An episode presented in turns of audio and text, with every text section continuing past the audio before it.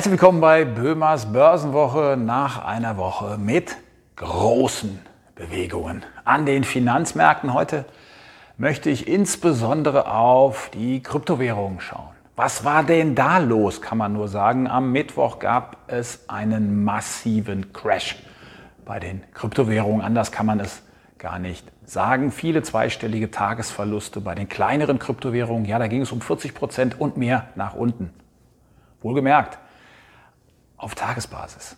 Das ist ein Crash, keine Frage.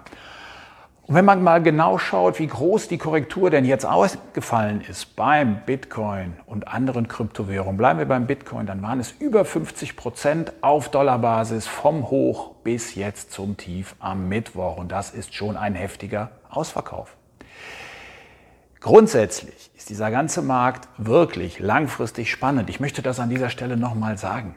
Aber wer kurzfristig dabei ist, und das war in den letzten Wochen ein großer Anteil wirklich der Spekulanten bei Kryptowährungen, der große Anteil der Privaten, die kurzfristig dabei sind, ja, die haben es erst angetrieben und dann jetzt eben auch oft die Nerven verloren oder schlicht und einfach Gewinne mitgenommen. Ja, warum denn nicht? Wer im Februar auf dem Niveau eingestiegen ist, wo wir jetzt sind und das Ganze hat sich bis zum Hochjahr knapp verdoppelt. Der will jetzt auf jeden Fall noch Gewinne mitnehmen und das hat dazu geführt, dass es so deutlich nach unten gegangen ist.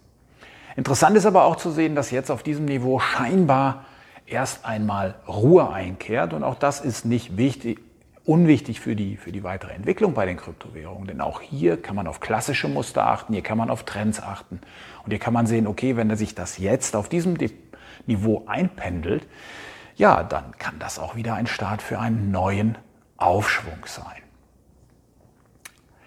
Worum es mir an dieser Stelle noch einmal geht, und das ist ganz wichtig, es ist ja oft davon zu hören gewesen in letzter Zeit, die Kryptowährungen, das sind ein guter Schutz für turbulente Zeiten am Finanzmarkt.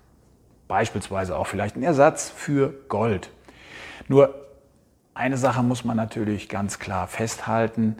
Gold hat sich in so kurzer Zeit definitiv auch in seiner langen Geschichte noch nicht halbiert und Tagesverluste von 30 Prozent und dann auch wieder Gegenbewegung von 15, 20 Prozent am nächsten Tag. Das ist natürlich nichts, was dafür spricht, dass man so etwas als Absicherung im Depot hat.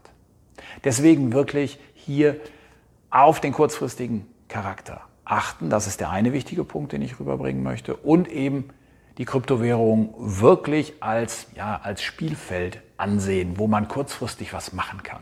Strategisch das Ganze einzusetzen, da können sich die freuen, die vor zwei, drei Jahren in das Feld eingestiegen sind und die einfach ihre Investments weiterhalten. Ich kenne einige davon, die wirklich auch langfristig dabei sind. Denen ist es quasi egal, ob das jetzt bei 60 oder bei 30.000 steht.